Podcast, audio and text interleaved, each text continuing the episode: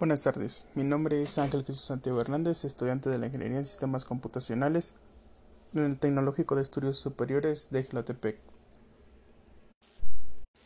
Esta tarde daremos respuesta a lo que es un conjunto, los conjuntos numéricos. Los conjuntos numéricos son agrupaciones de números que guardan una serie de propiedades estructurales.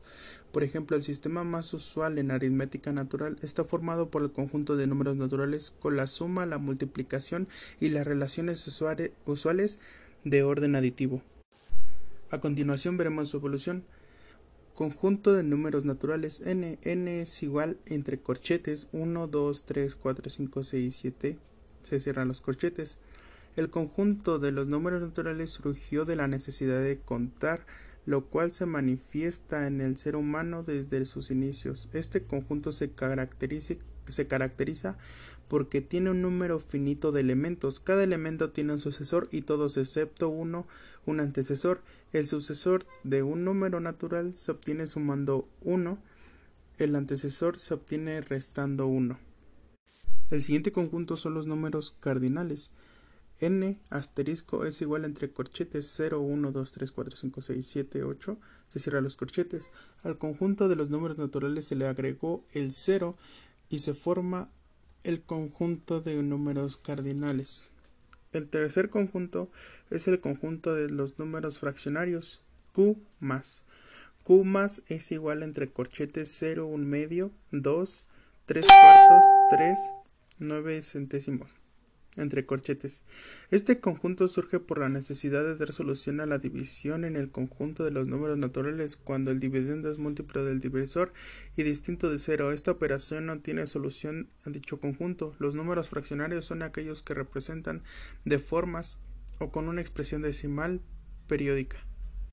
El cuarto conjunto son los números enteros z. z es igual entre corchetes menos 3, menos 2, menos 1, 0, 1, 2, 3. Se cierran los corchetes.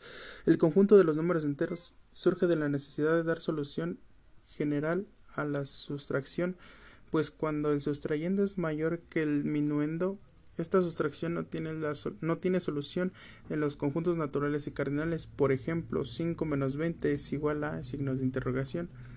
Debido a esto, la recta numérica se extiende hacia izquierda, de modo que cada punto que representa un número natural le corresponde a un punto simétrico, situando a la izquierda del cero. Punto simétrico es aquel que está ubicado a igual distancia del cero, uno a la derecha y el otro a la izquierda de él. Z es igual a n asterisco u, conjunto de números enteros negativos. Z tiene tres conjuntos, que es entero negativo, z menos, entre positivos z más, entre positivos y el 0, z más su, corchete, 0, corchete. Por lo tanto, el conjunto de los números enteros es la unión de los tres subconjuntos mencionados. z es igual a z menos su entre corchete 0, u, z más. El conjunto de los números racionales q Q es igual a entre corchetes menos 3 cuartos, menos un medio, menos un cuarto, 0, un cuarto, un medio y 3 cuartos se cierran los corchetes. El conjunto de los números racionales se creó debido a las limitaciones del cálculo que se presentan en el conjunto de los números naturales, números cardinales y números enteros. Por ejemplo, solo se puede dividir el conjunto de los números enteros y si y solo si el dividendo es múltiplo distinto de cero. El divisor para solucionar esta dificultad se creó este conjunto, el cual está formado por todos los números de la forma a entre b.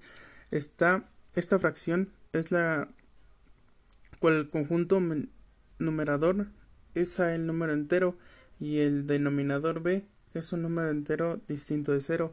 El conjunto de los números racionales q se ha construido a partir del conjunto de los números enteros z se, expresa por comprensión como Q es igual entre corchetes A entre B tal que A igual B todos en Z y B igual a 0 entre corchetes.